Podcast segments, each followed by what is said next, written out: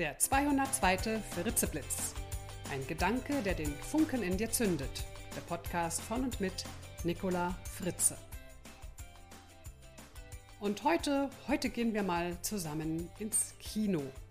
Und ich hoffe, dass der Film auch ein Happy End hat. Der rote Samtvorhang öffnet sich und gibt die Leinwand frei. Der Film beginnt. Und leider ist dieser Film echt mies. Er verdirbt uns die Laune, wir fühlen uns immer unwohler, unser Stresslevel steigt, wir werden sogar wütend auf uns selbst, dass wir uns immer noch nicht aufgerafft haben und immer noch in diesem Kinosessel hocken und uns das da antun da vorne. Also jetzt reicht es aber. Dafür ist uns unsere Zeit doch wirklich zu schade. Das müssen wir uns ja nun wirklich nicht antun. Also stehen wir auf, verlassen den Kinosaal und machen etwas anderes. Etwas, das uns gut tut. Oder? Ja, im Kino, ja, da schafft es schon der eine oder die andere tatsächlich dem Gräuel ein Ende zu bereiten und zu gehen. Doch in unserem Kopfkino halten wir es leider meistens viel zu lange aus. Wir tun uns oft den ganzen Film an, vielleicht weil wir doch noch auf eine Wende oder sogar ein Happy End hoffen. Aber nein, es ist und bleibt ein echt mieser Psychothriller mit uns in der Hauptrolle. Und das Schlimmste ist, wir vergessen, dass es ein Film ist und halten es irgendwann für die Realität. Und ein Happy End, naja, daran ist nicht zu denken. Und blöd ist auch, wenn wir wissen, dass wir uns selbst mit diesem Kopfkino das Leben so richtig schwer machen, wir aber irgendwie trotzdem nicht in der Lage sind, diesen Film zu stoppen. Dann fühlen wir uns auch noch doppelt mies, denn wir schaffen es noch nicht einmal, eine andere Filmrolle einzulegen. Tatsächlich fühlen wir uns dann auch noch wie ein Versager, denn schließlich kann man doch in jeder Zeitschrift heutzutage nachlesen, dass man mit dem blöden Kopfkino einfach aufhören kann. Geht ganz leicht. Man muss halt nur was anderes denken. Hm. Einfach aufhören. Wenn es wirklich so einfach wäre, hätten viele Menschen ein freudvolleres Leben. Oder vielleicht auch nicht. Tun wir mal kurz so, als ob so ein Psychothriller in unserem Kopfkino für irgendetwas gut wäre. Wofür könnte das gut sein? Vielleicht ist es ja sinnvoll, sich mit diesem Psychothriller auseinanderzusetzen. Oft sind es ja Ängste, die uns dann durch den Kopf gehen.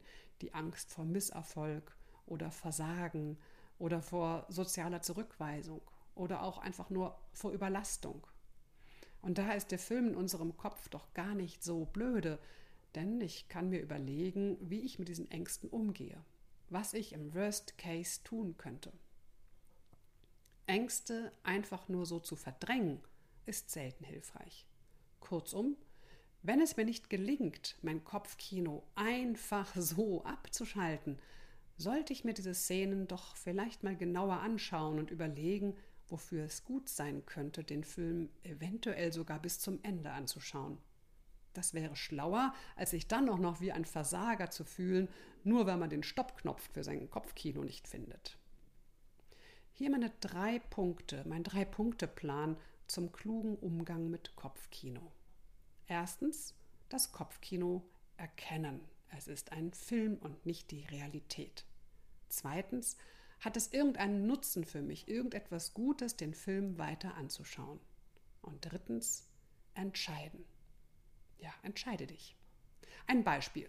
Du hast deinem Chef eine Idee präsentiert. Er hat wenig gesagt, kaum eine Miene gerührt und nach wenigen Minuten war es auch schon vorbei.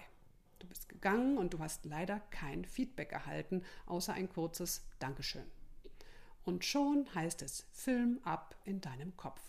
Mensch, da hat sich ja überhaupt nicht begeistern können. Was ich da erzählt habe, fand er überhaupt nicht interessant offensichtlich.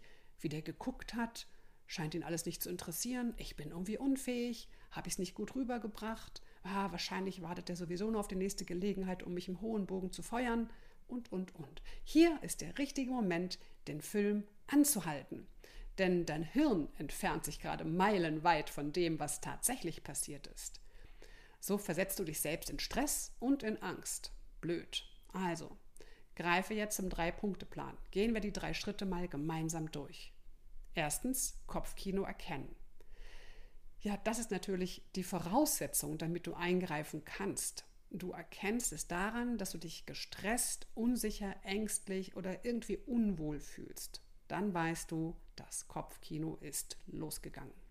Zweitens, hat das Kopfkino irgendeinen Nutzen für mich, irgendetwas Gutes, den Film weiter anzuschauen? Lohnt es sich vielleicht? Prüfe, ob dein Kopfkino dich vor etwas beschützen oder bewahren will oder dich auf etwas vorbereiten möchte. Möglicherweise will es dir auch etwas ermöglichen. Zum Beispiel bekommst du vielleicht mit deinem Verhalten mehr Aufmerksamkeit. Bewahren dich die Gefühle vielleicht davor, aktiv zu werden, zum Beispiel deinen Chef um direktes Feedback zu bitten, das möglicherweise ja auch kritisch sein könnte. Wenn dein Kopfkino dir gerade irgendwie nützlich erscheint, dann guck weiter. Geh tapfer durch die Szenen durch und lerne daraus etwas. Zum Beispiel erkennst du am Ende des Films vielleicht, ich würde auch das Worst-Case-Szenario überleben. Das wäre ja auch irgendwie eine Art von Happy End. Wenn nein, wenn es dir also irgendwie nicht nützlich erscheint, dieses Kopfkino, dann stoppe den Film und gehe raus aus dem Kino und rein in die reale Welt. Und wie schaffst du es zu stoppen? Ganz einfach. Konzentriere dich auf die Fakten. Was ist wirklich gerade passiert? Nur die reinen Fakten, ohne Interpretation. Fakt war, du hast präsentiert, dein Chef hat zugehört, hat Danke gesagt, das war's.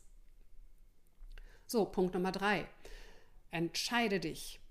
Mach dir klar, dass du die Wahl hast. Du kannst dich deinem Kopfkino und den damit verbundenen Gefühlen und Verhaltensweisen hingeben. Vielleicht muss das ja auch sein.